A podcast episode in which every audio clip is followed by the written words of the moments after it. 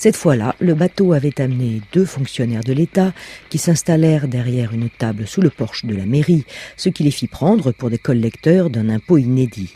Devant le manque d'enthousiasme des habitants, le maire se vit dans l'obligation de faire appel au peu de force de conviction qui lui restait pour traîner les récalcitrants jusqu'à la table gouvernementale. Là, les deux envoyés moroses du pouvoir recueillaient les suffrages secrets des citoyens d'El Idilio pour les élections présidentielles qui devaient avoir lieu le mois suivant. Antonio José Bolivar défila comme tout le monde devant la table. Tu sais lire? lui demanda-t-on. Euh, je me rappelle plus. On va voir. Qu'est-ce qui est écrit là? Monsieur, monsieur, le, le candidat. Eh bien, tu vois, tu as le droit de voter pour choisir démocratiquement entre les trois candidats qui se présentent à la magistrature suprême. Tu comprends? Et pour qui je dois voter? Pour son Excellence, le candidat du peuple. Antonio vota pour le vainqueur et reçut une bouteille de Frontera en contrepartie de l'exercice de son droit. Il savait lire. Ce fut la découverte la plus importante de sa vie. Il savait lire. Il possédait l'antidote contre le redoutable venin de la vieillesse. Il savait lire mais il n'avait rien à lire. À contre-coeur, le maire accepta de lui prêter quelques vieux journaux qu'il conservait ostensiblement comme autant de preuves de ses liens privilégiés avec le pouvoir central, mais Antonio José Bolivar les trouva sans intérêt. La reproduction de passages des discours prononcés au Congrès, la chronique qui dénonçait l'orgueil délirant des supporters de Manta, lesquels avaient émasculé un arbitre en plein stade, ne lui paraissaient pas des stimulants suffisants pour le convaincre de continuer à lire. Un beau jour, le bateau débarqua, un malheureux prêtre expédié en mission par les autorités ecclésiastiques pour baptiser les enfants et mettre fin au concubinage. Au bout de trois jours, le frère n'avait rencontré personne qui soit disposé à le conduire aux habitations des colons.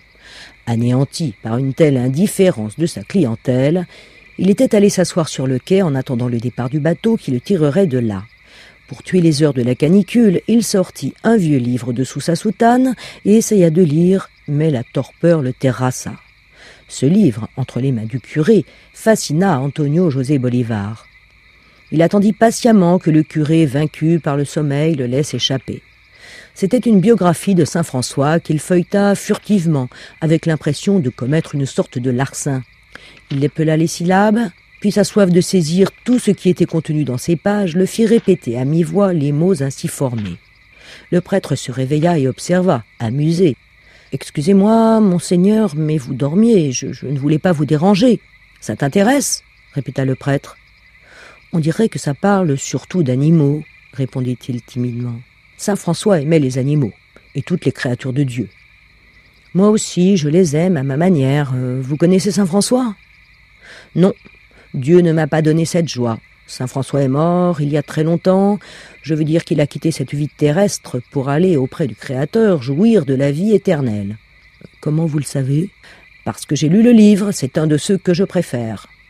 Le prêtre soulignait ses paroles en caressant le cartonnage usé.